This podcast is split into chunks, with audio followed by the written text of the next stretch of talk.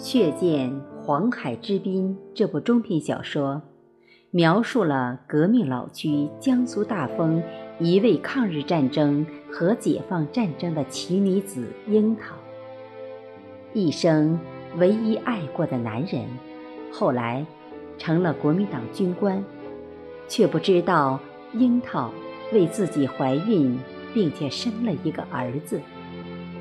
也不知道他们的儿子为了黄海之滨的解放，献出了年轻的生命。故事围绕这根主线，悬念一环扣一环，将战争年代特殊时期的男女爱情浓缩成精华，隐忍到极限，表露出惊艳，收放于奇妙。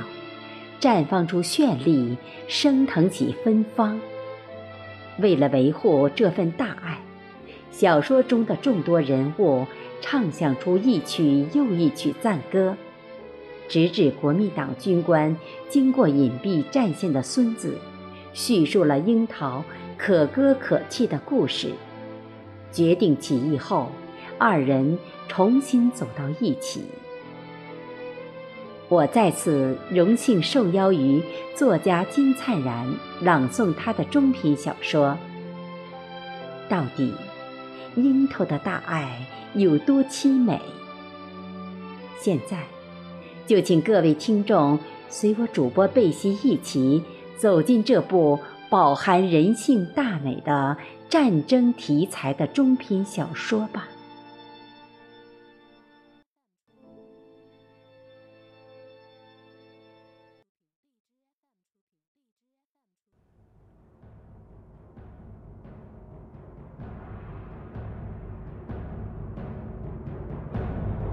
血溅黄海之滨，作者金灿然。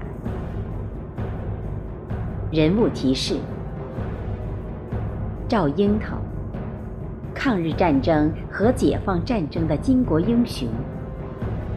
小平，称呼赵樱桃姨奶奶的中学生。夏世安，赵樱桃收养的义子。中共高官赵红莲，赵樱桃收养的义女，与殷城和王守仁暧昧。殷月和，国民党副师长，后起义。大伟，殷月和与赵樱桃的儿子。王浩民，殷府的管家。兼招女婿，殷城，殷月河的孙子，王浩民的儿子，隐蔽战线工作者，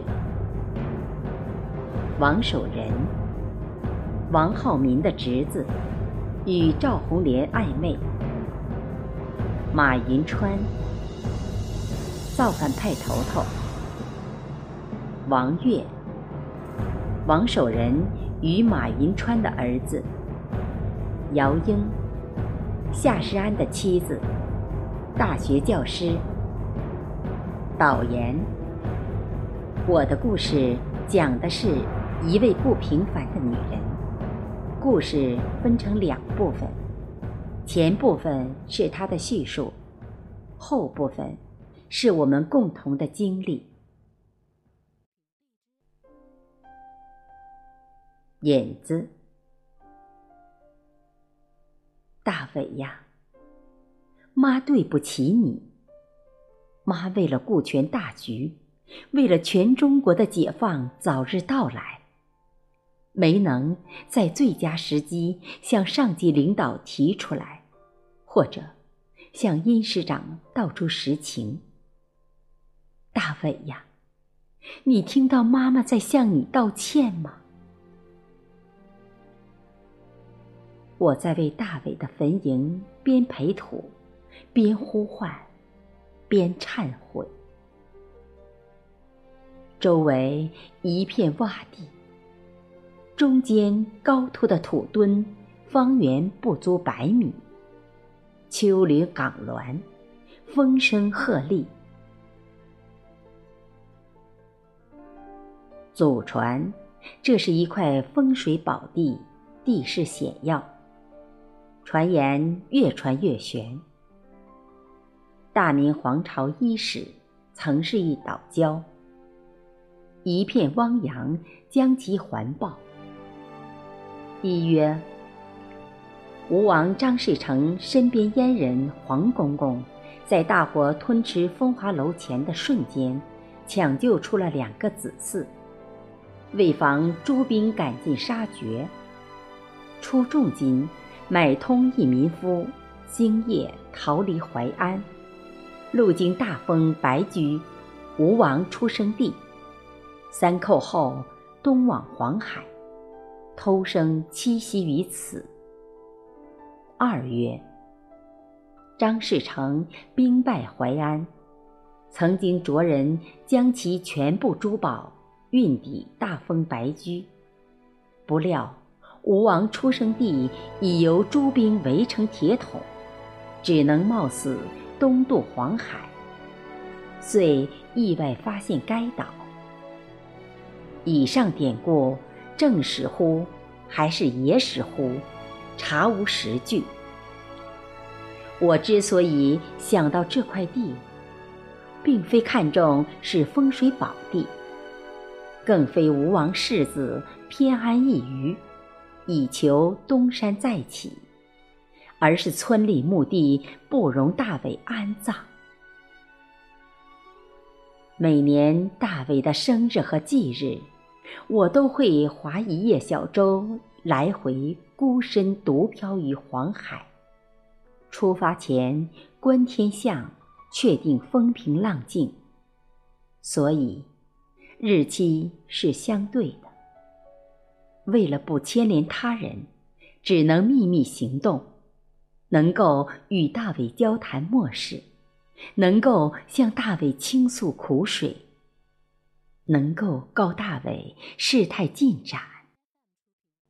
一个人有一个人的好处。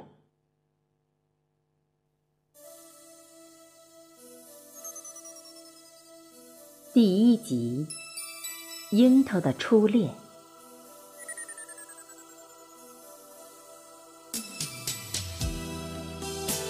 夏世安从盐城军部参加完紧急会议回来，带了两个方案：第一个由殷城负责完成；第二个由我独立完成。目的就是掩护大部队转移的前期准备。某日大早，我来到殷府，佯装休闲散步于院内外。实质查看地形，保不准新近开设了某个暗道或碉堡。对当初的殷老爷，我还是有几分底气的，就是摸不准这几年殷月河在扬州的那潭水的深浅咸淡，对其影响有多深。所以，如果第二方案走不通，要实行第一方案，就必须对周围一切了然于胸。当然，这个任务主要由殷城完成。殷城的爷爷殷老爷，即殷月河，是我一生唯一以身相许过的男人。然而，与殷月河接触过的时光实在太短暂了。短暂的，让人不敢想象；短暂的，让人倍加珍惜；短暂的，让人回味无穷；短暂的，好像就为了做那事儿似的。所以，短暂的，一旦打开回忆的闸门，就会被扑面而来的初恋之水。荡击的如痴如醉，飘飘欲仙，坠入爱河，永难走出。我爷爷伺候过音乐盒的父亲，我母亲曾做过阴城的奶娘，两家的渊源久远的三天三夜，甭想说完。而且，这个故事还在延续中，只不过延续的实在太惨烈无比，太荡气回肠。童年，与音乐盒曾经有过几次邂逅。音乐盒打小在外寄宿接受教育，偶尔从学堂回家，一晃。过去十年，我已然不是当年与其邂逅时的黄毛丫头，而是出落成一位亭亭玉立的大姑娘了。某夜皓月当空，音乐盒突然回家，神情颇反常。进了自己的房间，不一会儿功夫就出来，有出远门的架势。恰巧。这天是我正式入府的第二天，此刻正在院里帮母亲做家务。可能此次出门不知何日能归，音乐盒本能的反复回头注视着这空旷的院子，两人的目光再一次偶然碰撞，似乎擦出了火花。当年少不更事，如今含苞待放；当年洁白无瑕，如今情意绵绵。奶娘，你要照顾好自己，我走了。音乐盒，话对着我妈说，眼对着我深瞄。浑身上下盘旋，放出来的全是电，使得我从里到外，从上到下，一会儿麻酥酥，一会儿醉醺醺。少爷，你一路保重。说着，母亲把目光投向女儿。知女莫如母。樱桃，带娘送一下少爷吧。二人肩并肩地走出大门，漫步在夜幕下的男女，正值青春期，外加十年前的铺垫，再有刚刚音乐盒的放电，春心荡漾，势在必然。尤其像我这样从没接触过异性青年的人，忐忑不安，小鹿乱撞，头晕目眩。可想而知。相比较，音乐盒倒显得很淡定。读书人就是深沉，没法比。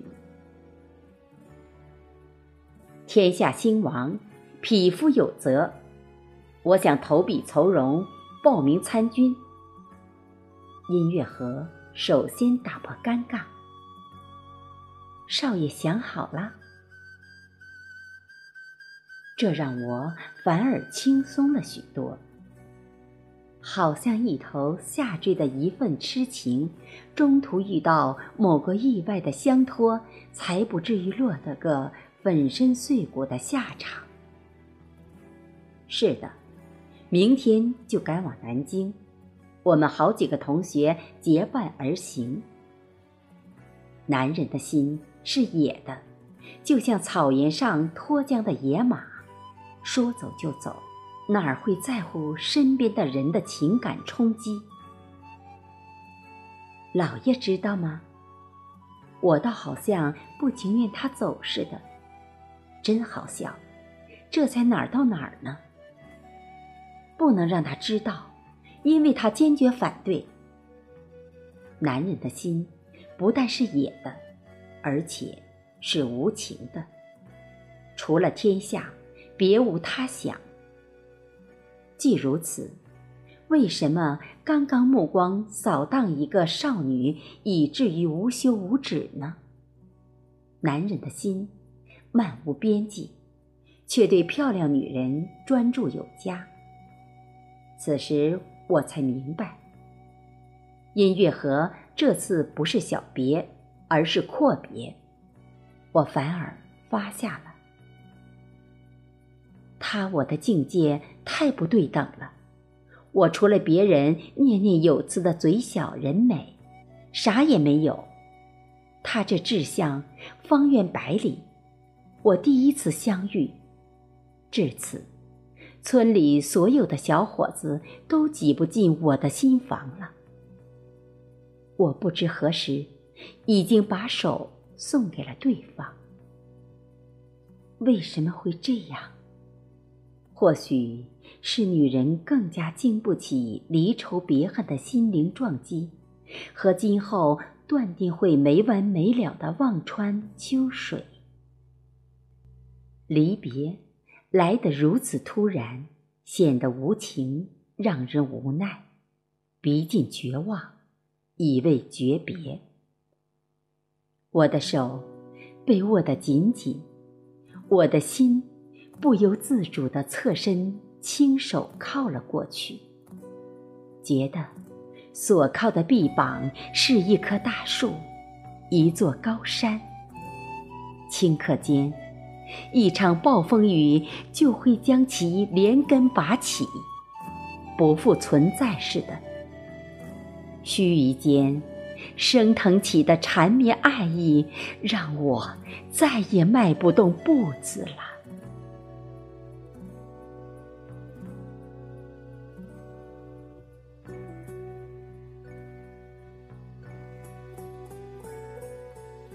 感谢朋友的收听，今天就播放到这里，下期再会。